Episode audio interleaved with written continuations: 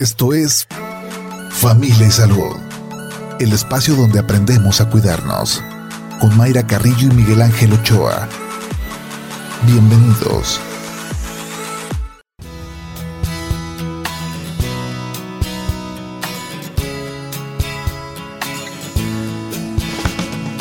Hola, ¿qué tal? ¿Cómo están? Muy buenos días. Bienvenidos a Familia y Salud este viernes.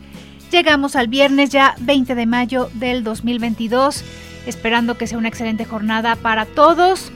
Si va en su automóvil con mucha precaución, llegar con, con bien a su trabajo, dejar a los niños en la escuela. Eh, antes de platicarles del tema de esta mañana, una invitación que nos hace eh, la Secretaría de Salud Jalisco y también la FEU, que se han coordinado para tener estas campañas de donación de sangre. Recuerde que es importante donar sangre de manera altruista. Eh, vemos todos los días estos servicios sociales de eh, que se pide sangre, es cuando un familiar está enfermo y andamos batallando. ¿Por qué? Porque no tenemos suficiente eh, sangre en los, en los hospitales y hay que hacer conciencia de que en algún momento nosotros vamos a requerir sangre, entonces pues si tiene la posibilidad y si cumple con todos los requisitos, que esto también es importante, antes de acudir cheque todos los requisitos y lo cumple, porque si un, porcentaje de personas pues no puede eh, continuar con este proceso, donar sangre eh, por algunos eh, temas que se tienen que cubrir. Hoy estarán estas campañas donde se suma, como le comentaba, la, FEU, estará un, un módulo en... déjeme ver la dirección. Es en el Centro Universitario de Ciencias de la Salud en el edificio de enfermería, allá en la zona de, la calzada Independencia de la Fuente Olímpica. Si tiene posibilidades, eh, acuda, lo van a tratar muy bien, eh, están haciendo un esfuerzo también, pues para que sea el menor tiempo que usted se tarde en estos procesos que también luego es la, eh, la limitante para algunas personas. No, no voy a ir a donar sangre porque me van a tardar mucho y voy a perder em, horas de mi trabajo y no me van a dejar. Se están agilizando los procesos, garantizando, por supuesto, que se pueda donar. Bien, el tema de esta mañana es muy importante, sobre todo para los padres de familia. Creo que con estas noticias que se han generado de esta hepatitis infantil, pero que con un origen desconocido, pues hemos estado como al pendiente de lo que dice la Organización Mundial de la Salud, lo que dicen las autoridades aquí en nuestro, en nuestro país, porque recordemos que eh, se están estudiando eh, algunos, algunos casos que eh, checaba esta mañana, pues ya la Secretaría de Salud de Hidalgo ya confirmó la muerte de un menor ocasionada precisamente por esta hepatitis aguda de origen desconocido un menor de, de tres años de edad. Hay otros casos en el país, otros casos sospechosos en estudio, pero mm, estas dudas que nos surgen a los padres de familia, a ver, yo vacuné a mi hijo o a mi hija de chiquito, esa vacuna le funciona o no le funciona.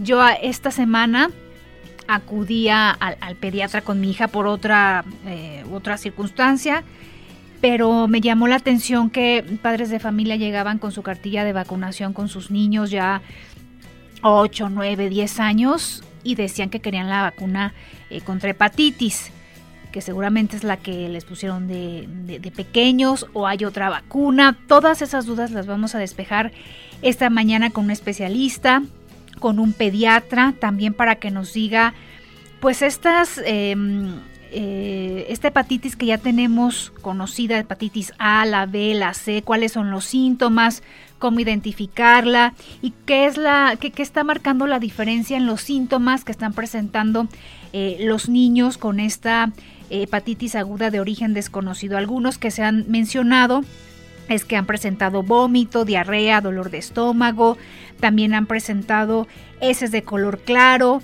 han tenido falta de apetito, eh, orina oscura también, pero eh, no es asustarse, como siempre decimos, ante cualquier síntoma, es acudir eh, al médico para que ellos nos, nos orienten. Tanta información que, que nos preocupan sin duda, pero vamos poco a poco. a nivel mundial, pues es un tema que se está investigando, que se está pues relacionando también con otros temas. Se dice que si son niños que en su momento presentaron COVID, no hay información todavía muy eh, certera al respecto, pero vamos paso a paso y con la información que ahorita tenemos es la que le queremos dar a conocer. Y vamos a también escuchar otros datos que nos preparó producción al respecto sobre el tema de esta mañana.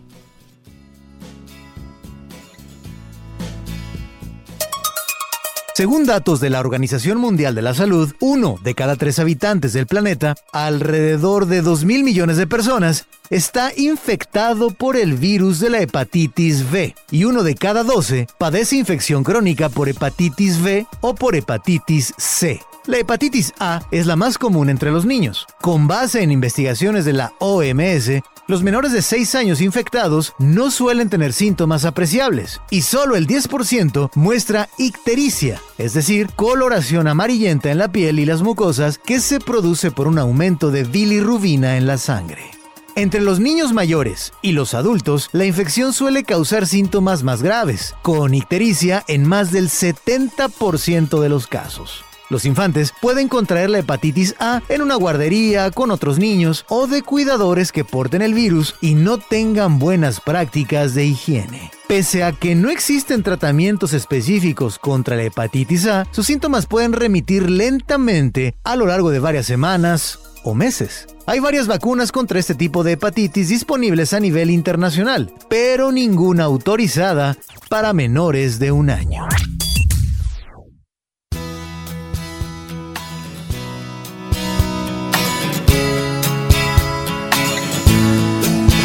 Gracias a Juan Pablo Balcells por estos datos y de esta hepatitis que le comentaba de origen desconocido. Hasta el primero de mayo, la Organización Mundial de la Salud había registrado 228 casos probables de hepatitis infantil en más de 20 países, donde se incluye eh, México. Fue a principios de abril cuando se notificaron los primeros casos por el Reino Unido, pero queremos escuchar a a los especialistas en el tema. A veces, ojo con la información que también eh, leemos en, en internet, alguna de fuente pues que realmente es conocedora del tema. Hay otras noticias que tenemos que tener cuidado, pero para eso vamos a platicar con un especialista en el tema, es el doctor Josué David Covarrubias Esquer, él es pediatra y agradecemos mucho esta charla. Doctor, ¿cómo está? Muy buenos días. Hola, ¿qué tal? ¿Cómo estás, Mayra? Muchas gracias por, por la invitación. Muchas gracias, doctor, por atendernos esta mañana y por despejar algunas dudas que creo que ustedes como especialistas también están así, ¿no? Con muchas dudas al respecto de esta hepatitis de origen desconocido. Pues eh, sí, es algo muy reciente, como bien lo, lo comentas, los primeros casos reportados son del el mes de abril, realmente mes y medio que inició todo esto y pues motivo todo lo que hemos vivido en los últimos dos años de, pandemias y tener virus nuevos, pues está la comunidad médica y la sociedad pues un poco nerviosa con la idea del, aparecer de un nuevo virus y una, y una enfermedad desconocida, ¿no? A ver, para entender, ¿es una nueva variante o ya, porque ya se, ya se tiene hepatitis, la, conocida, la que ustedes diagnostican, o, cómo se marca la diferencia, cómo entenderlo. Pues primero recordándole a, tu auditorio, el concepto de hepatitis es inflamación del hígado. El nombre que se le ha dado hasta el día de hoy a nivel mundial, incluido México, es una hepatitis aguda, grave, de causa desconocida en niños. Todo eso, nombre completo es lo que, o como se está refiriendo a esta enfermedad actualmente, pero la hepatitis tiene muchos años de existir, vemos niños con hepatitis con cierta frecuencia, realmente hepatitis en sí no es algo nuevo. La definición de, hepatitis es eh, esa inflamación, es elevación de enzimas hepáticas, del que el hígado en su producción de enzimas se elevan y a eso por definición lo llamamos hepatitis.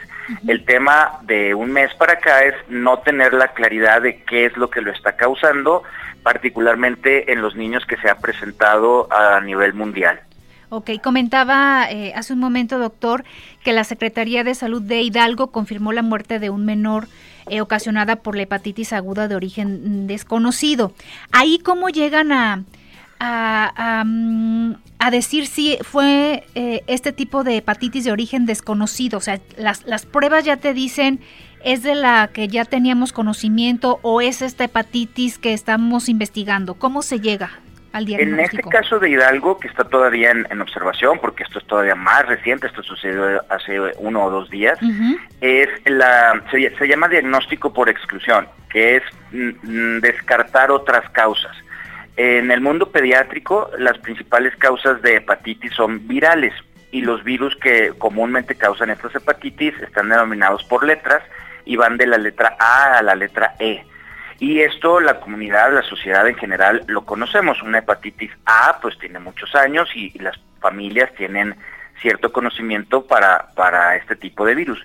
Hepatitis A, B, C, D y E son las hepatitis más comunes en niños y cuando estas se descartan, en el caso de este niño que todavía está en ese proceso, para que la gente lo escuche em, de una manera em, muy correcta, se está todavía estudiando pues se descartan estos primeros virus como posibles causales y de ahí entonces ya hay una sospecha de que sea una hepatitis de origen desconocido.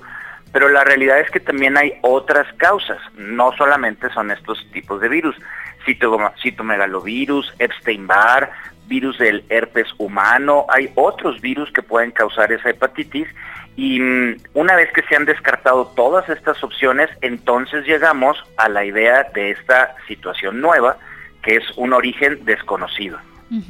Bien, doctor, permítanos hacer una pausa.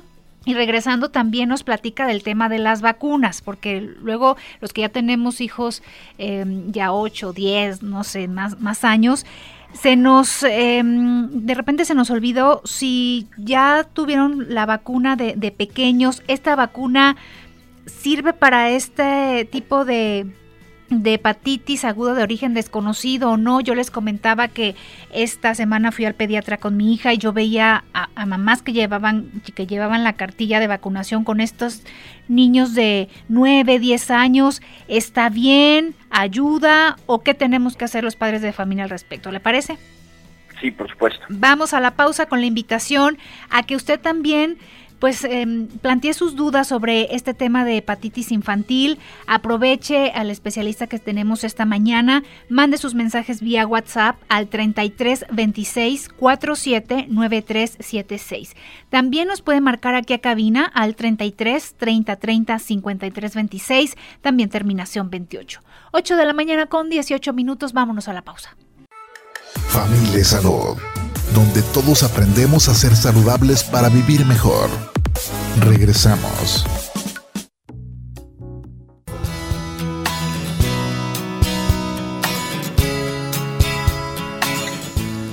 8 de la mañana con 26 minutos. Gracias que continúa con nosotros aquí en Familia y Salud. Este viernes platicando sobre hepatitis infantil de origen desconocido. Estos eh, primeros casos que se dieron a conocer a inicios de abril y que pues estamos entendiendo qué pasa con con estos... Em, con este padecimiento en particular y los padres de familia pues al pendiente de las recomendaciones que se vayan generando. Estamos eh, charlando esta mañana con el doctor Josué David Covarrubias Esquer, él es pediatra. Y a ver doctor, ¿qué pasa con, con las vacunas? ¿De pequeños se aplican, se les aplica vacunas contra hepatitis? Sí, en, pediatría a los bebés desde prácticamente el nacimiento les aplicamos vacuna para mm, prevenir hepatitis del tipo B. Em, conforme van creciendo en los primeros meses de vida se les ponen algunos refuerzos. Esta vacuna de hepatitis está en la cartilla básica de vacunación de hepatitis tipo B. La hepatitis tipo A también se puede vacunar. Estas vacunas están ya fuera de cartilla, pero es algo que lo podemos hacer. Y como comentábamos en un momento, las hepatitis virales tienen una cierta frecuencia en la edad pediátrica y son procesos de enfermedad que se pasan pues sin mayor problema que creo que es importante decirle a tu auditorio esta información. Lo que hoy sabemos, para tampoco generar eh, una situación de mucha alarma, pues lo que sabemos es que la mayoría de estos niños que hoy se han reportado a nivel mundial, incluido ya algunos casos en México, pues son niños que han pasado un proceso de, de algunos síntomas, pero que básicamente el 92% de estos niños pues recuperan su salud para tampoco dejar la idea de que quien tenga este proceso de inflamatorio pues va a terminar en, algo una situación de, muy alta complejidad o gravedad. A ver, este tema de las de las vacunas, doctor, decía de la mm, de la vacuna para la hepatitis de tipo B, esta es la que se aplica en el sector público. Al nacimiento. Al nacimiento. La de la tipo A, esa se puede adquirir en el sector privado. Sí, ¿Solamente? es nada más entender la edad ideal para vacunar a, nuestros niños y, y, sí, sí se puede adquirir en el sector privado em, porque está fuera de la cartilla básica. Es hablar con su pediatra y ver la disponibilidad, las condiciones del niño y encontrar el mejor momento para, para poderlos vacunar. Le decía que yo vi a mamás que están acudiendo al sector privado a aplicarles esta vacuna a niños 8, 9, 10 años. ¿Está bien que se haga en este momento? Sí, pero volviendo un poquito a la información, como esta información ha, sido una situación más constante en las últimas semanas, pues los padres de familia, las mamás, a, una idea de preocupación, pues es recuperar la idea de, vacunar para este tipo de virus. Sí, por supuesto que está bien, esto es parte de, la prevención de un niño sano, pero pensando en lo que hoy hablamos, que es este otro tipo de hepatitis, pues nada más decirle a, las, mamás que nos escuchan, pues que primero que nada es, conocer a, a, sus hijos, en qué condiciones están de, salud, que mm, factores de riesgo tienen y pues vacunarlos en ese ideal momento, pues para tampoco generar esa angustia y correr todos a vacunar al mismo tiempo, cuando lo que vacunaríamos sería hepatitis A en este caso, que no es motivo causal de, de este nuevo eh, brote de hepatitis, ¿no? Ok, eh, también decir la información que, que, que hasta ahorita eh, está comprobada, doctor, porque leemos tanta información, decíamos, en, redes sociales, en las cadenas que te llegan a WhatsApp o nosotros investigando en la web. Em, lo que se tiene hasta el momento qué es o, o, cuáles son las líneas de investigación, porque se habla de que estos niños en algún momento también pudieron haber presentado eh, COVID o, también descartar el tema si fueron vacunados contra COVID, porque ahorita estamos en un momento en nuestro país que se están vacunando ya pues a niños a partir de los 12 años. ¿Qué sí y qué no sacar de nuestra, de nuestra información que tenemos? Pues la información oficial en México em, la tenemos a través de los comités de vigilancia epidemiológica. Esto llega a los pediatras y mm, todos los médicos que estamos informándonos. Hay una forma oficial de, informarnos. A nivel mundial, quien más casos ha reportado y quien tenemos un poquito más de información está en el Reino Unido. Y lo que sabemos hasta hoy, que son, son algunos números y estadísticas, es que estos niños que se han enfermado de, este, de esta nueva condición, pues la edad promedio que presentan es alrededor de tres años. Son niños más pequeñitos. Ahorita he comentado, estos niños ya en edad escolar, a 9, 10, 11 años, ha sido un porcentaje más, más bajo.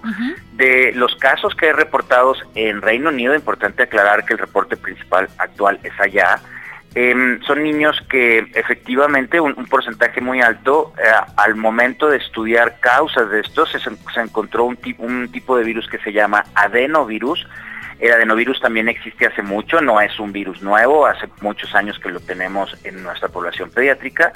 Y el que se encontró para esta hepatitis es un subtipo que en números se conoce como 41 del, subgrupo F.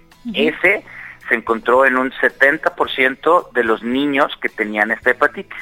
Tratando de resumir la información, descartadas todas las otras causas, las más comunes, se buscaron causas nuevas y se encontró este adenovirus de momento, de tal forma que de momento a quien estamos pensando que es el motivo, el causal de esta enfermedad, pues es este adenovirus. Pero no se encontró en todos los niños. Hay un porcentaje de niños que no tuvieron la presencia de este adenovirus y sin embargo se había hepatitis. Como bien comentas, en las hipótesis de qué podría ser motivo o qué tenían en común estos niños para presentar esta inflamación o esta hepatitis, pues sí, una de las líneas de investigación, que es eso, investigación, todavía no es la certeza, pero en muchos casos se encontró que eran niños que habían presentado eh, COVID en semanas previas a presentar hepatitis.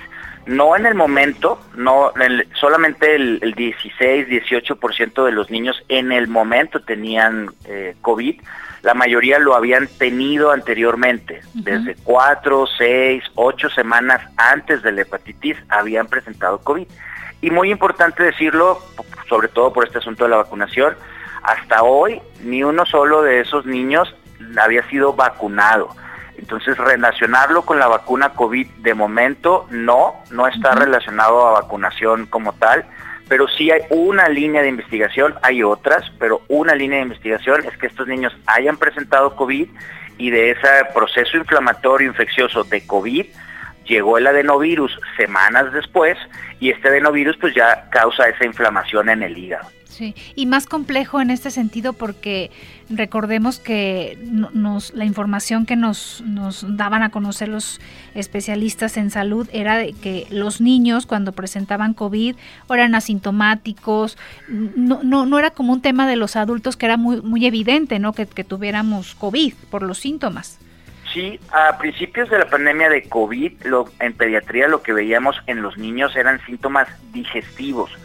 Es importante recordar que los virus pueden afectar en diferentes partes de nuestro organismo, dependiendo el, el paciente, el niño o dependiendo de la situación, pues muchas veces son síntomas respiratorios, moco nasal, tos, tema respiratorio, pero para pediatría el tracto gastrointestinal o la afectación intestinal es muy común con los virus. Adenovirus es un virus de época.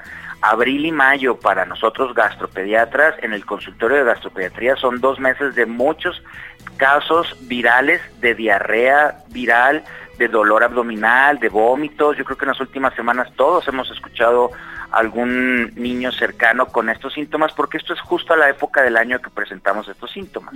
Y para todo tu auditorio decirles que cuando hablamos de hepatitis, el síntoma más importante para sospecharlo y que se presentó en la gran mayoría de estos niños es que los niños se pongan amarillos. Esto se llama ictericia. No es los síntomas en general han sido vómitos, dolor abdominal, Em, puede haber fiebre y alguna molestia digestiva, pero en el caso puntual de hepatitis, para pensar que nuestro niño tiene hepatitis, un síntoma muy importante es que la coloración del niño sea amarillenta, sobre todo lo blanco de sus ojos lo veamos más amarillo, y que las evacuaciones pierdan color, que esas evacuaciones, esas heces se vean de color pálido o blancas. Esas dos condiciones son muy sugerentes de hepatitis y ahí es donde hay que sospecharla. Pero un niño que hoy está vomitando, un niño que hoy le duele la panza o inclusive tiene un poquito de temperatura, son épocas de estas gastroenteritis virales y no necesariamente significa que eso sea una hepatitis.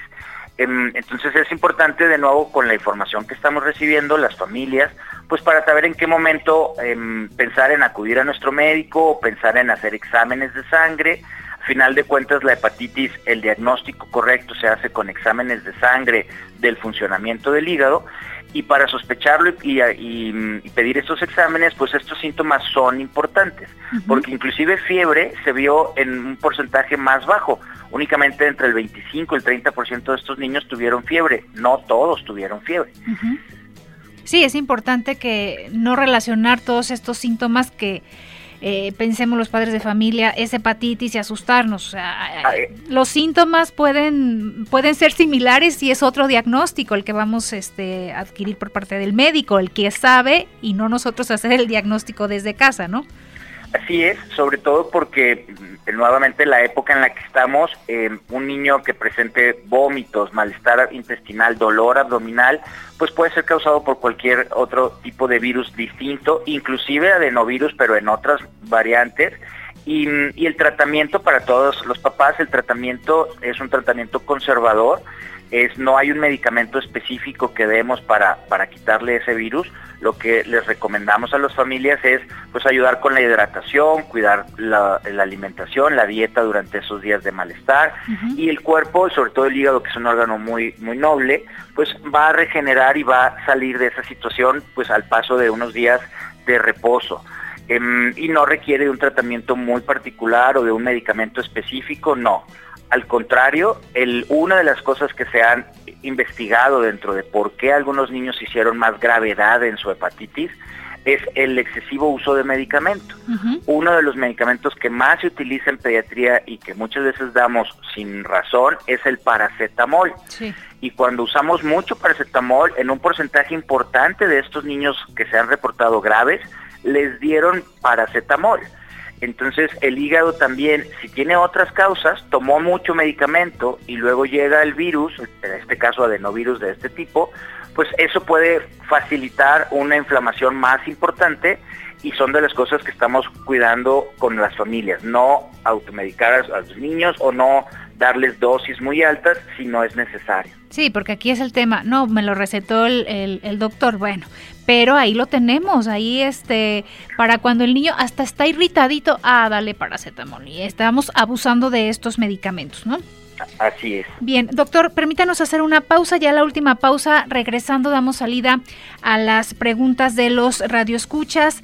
Aproveche estos minutitos para que nos mande sus mensajes a través del WhatsApp 33 26 47 9376. A cabina también nos puede eh, marcar al 33 30 30 53 26 terminación 28. 8 de la mañana con 39 minutos. Vamos a la pausa.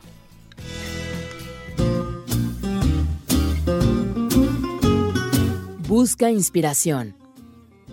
Es difícil mantenernos motivados durante mucho tiempo. Cuando pasan cosas en la vida que nos sacuden o nos sacan del camino, nos desanimamos. Pero una de las mejores formas de seguir motivados es buscando inspiración diaria. Lee, ve videos e inspírate en otras personas que han logrado sus sueños. Anthony Robbins lo llama tu hora de poder, pero puedes invertir el tiempo que necesites. La inspiración es el camino hacia el éxito porque lo que la mente puede pensar, lo puede lograr.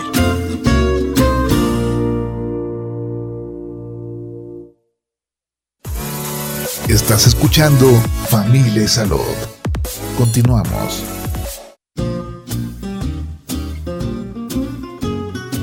Valora el sueño. Aunque levantarte temprano es importante, también es fundamental dormir suficiente. Encontrar este delicado balance puede ser complicado, sobre todo si tienes hijos o tienes dos trabajos o cualquier otra obligación. Sin embargo, si te preocupa lo suficiente tu bienestar y tu éxito a futuro, dedicarás por lo menos seis horas a dormir de manera ininterrumpida. Y si te cuesta trabajo quedarte dormido, asegúrate de no consumir café o alcohol antes de irte a la cama. Y si fumas o consumes demasiada azúcar o cualquier otro tipo de toxinas durante el día, será más fácil dormir a una hora prudente. Elimina esas toxinas de tu rutina para que puedas dormir lo que tu cuerpo necesita.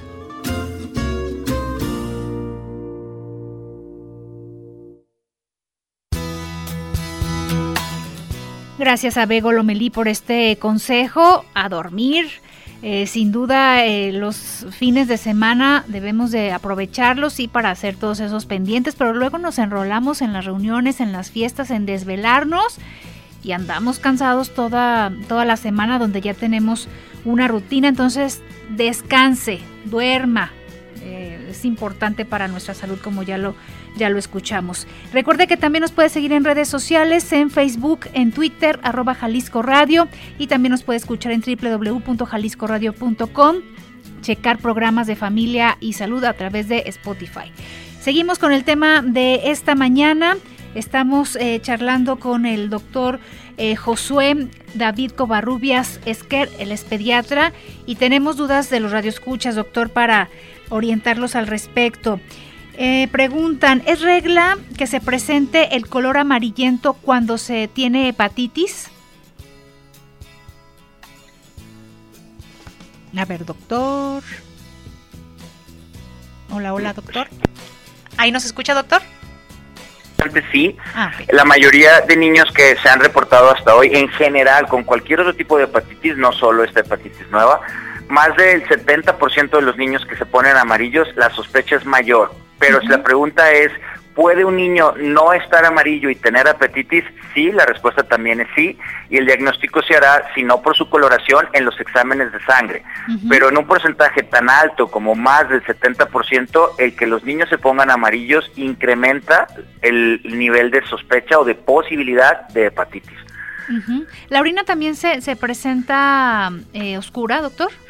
Sí, se puede oscurecer. Básicamente esta coloración se da por el aumento de las bilirrubinas. Las bilirrubinas que se, que se quedan en sangre buscan la, una salida y a nivel urinario pueden teñir la orina de un color más oscuro, un poco más hacia una coloración de eh, color café de la bebida, de, más oscura, pero es menos común. El que la orina sea más oscura es menos común. Es más común, como les decía, hasta en un 50% que las heces, las evacuaciones, sean de un color pálido o ya de, o de plano blanco.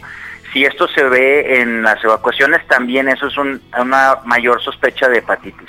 Bien, otro mensaje. Buenos días. Calificar la forma más reciente de hepatitis como variante. ¿No sienten que tiene una connotación alarmista?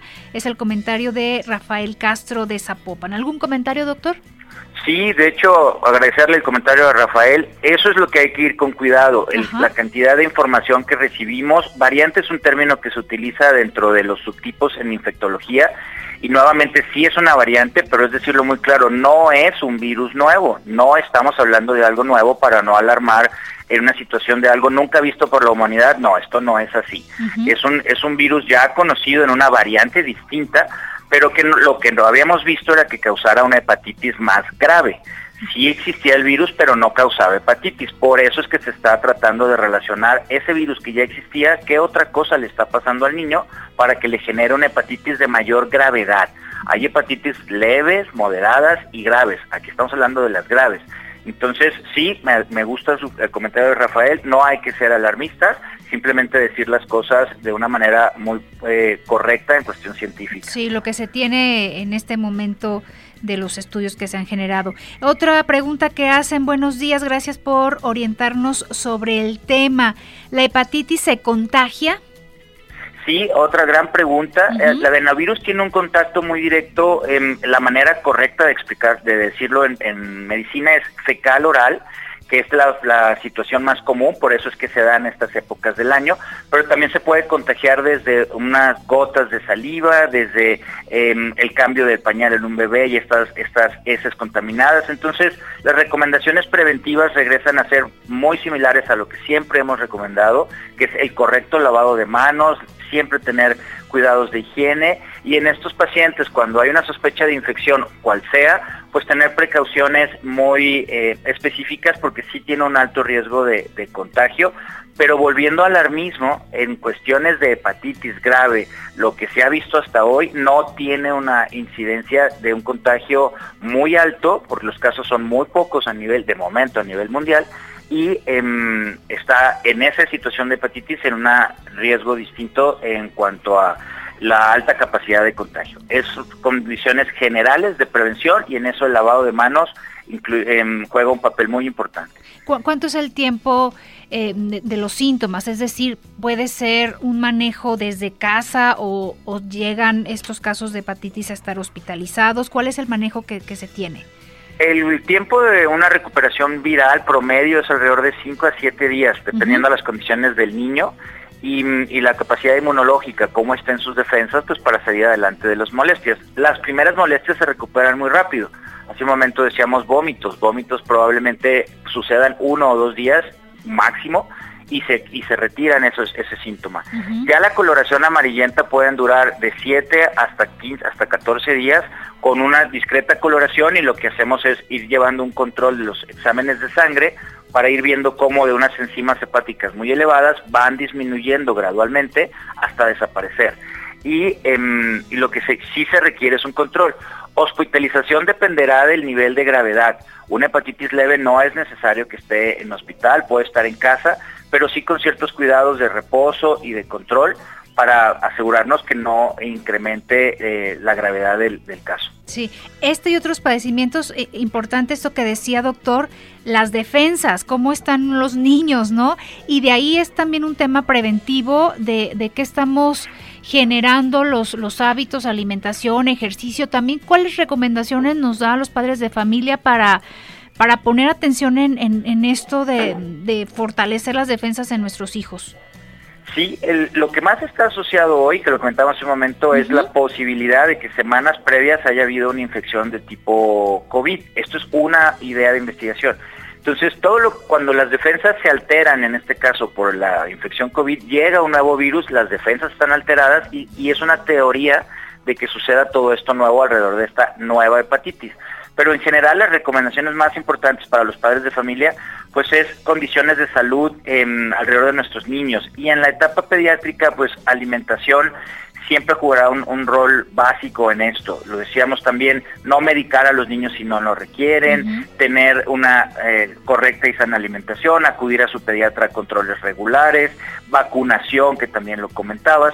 Todas estas condiciones pueden, podemos tener la tranquilidad de que nuestros niños están sanos y a un niño sano llegar a una enfermedad de este tipo, pues la resolverá de una forma muy diferente.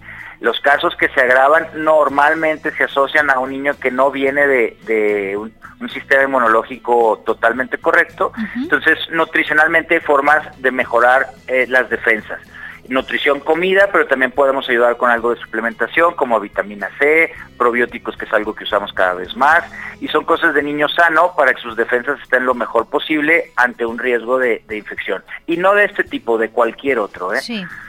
Bien, otro eh, mensaje de que está expuesto al virus, ¿cuánto tiempo tarda en presentar los síntomas? Los síntomas iniciales, en vómitos y dolor, pueden ser tan rápidos como 48 72 horas, dos o tres días, los iniciales. La ictericia no es tan rápida, toma un proceso, ictericia es la coloración amarillenta, toma un tiempo un poquito más prolongado, esto los reportes pueden ser hasta una semana después del proceso inflamatorio, pero normalmente lo agudo, el nombre hepatitis aguda implica que de la infección a los síntomas incluida ictericia, pasen como mucho tres a cinco días. Bien, otra pregunta, buen día, pregunta, si tuve hepatitis de niña, ¿me puedo contagiar otra vez? Esa es una muy buena pregunta. En principio han pasado ya, suponiendo que ya es una persona adulta, han pasado años de esa infección, el hígado ha recuperado su función y sí hay un cierto riesgo un poquito más alto porque hay ese antecedente, pero eso no, no eh, condiciona que de tener una enfermedad así la, la, gravedad sea mayor. Estos casos que hemos visto, de nuevo, están muy orientados a niños, por eso el nombre está pensado en hepatitis infantil. En adultos todavía este tipo de hepatitis de origen no desconocido no está reportado como tal, es más algo que hemos visto en niños y particularmente en un porcentaje muy alto en menores de 5 años, alrededor de los 3 años, como principal edad de, de aparecer este tipo de hepatitis. Bien, pues gracias doctor por haber charlado con nosotros, por despejar estas dudas y le reiteramos a usted, que nos está escuchando, eh, fuentes confiables, no alarmarnos, paso a paso con la información que se está generando. Doctor, ¿algún teléfono donde también puedan hacer eh, alguna cita con usted si requieren alguna consulta? Sí, con mucho gusto. El teléfono del consultorio es 33 15 43 06 29 y 15 43 06 30 y es también a decirle a, tu auditorio que esta em, situación que tiene un mes y medio, vamos a estar escuchando mucho, de esto, em, pero que por favor no generemos ese alarmismo, las condiciones son siempre em, de prevención las mismas, cuidar a nuestros hijos, tener ciertas precauciones, acudir a nuestro médico, pero ir siempre pues con la tranquilidad de en qué momento hay que preocuparse más y de requerir más exámenes, pues eh, considerar el, momento más adecuado para hacerlo em, y no hacerlo bajo una pues preocupación no fundamentada. ¿no? Exacto. A ver, su número lo voy a reiterar, 3315 430629 y el segundo me quedé a medias, doctor. ¿Cuál es? Es 3315 4306 30, terminación 30 son los números del consultorio. Perfecto. Gracias, doctor, y que tenga un excelente fin de semana. Muchas gracias por la invitación. Gracias. Un saludo a todo tu auditorio. Hasta luego, doctor. Gracias. Bien, pues concluimos esta semana. Muchas gracias por habernos atendido. Los esperamos el próximo lunes aquí tempranito, 8 de la mañana. Pero ahorita, si tiene oportunidad, póngale a Jalisco TV en el 17.1 porque ahí seguimos tocando temas de salud. Gracias a nuestros compañeros, como siempre, a Shaq, a Edgar, Edgar que está andaba ausente, andaba de parranda y... ¿Quién más? Irene, esto ya no se me olvida Irene. Ya no se me va a olvidar el lunes, te prometo. Vámonos pues, buen bonito fin de semana. Esto fue Familia y Salud el espacio donde aprendemos a cuidarnos. Una producción de Mayra Carrillo y Miguel Ángel Ochoa para Jalisco Radio. Te esperamos en nuestra siguiente emisión, en punto de las 8 de la mañana, aquí en el 96.3 FM, JB Jalisco Radio. Hasta entonces.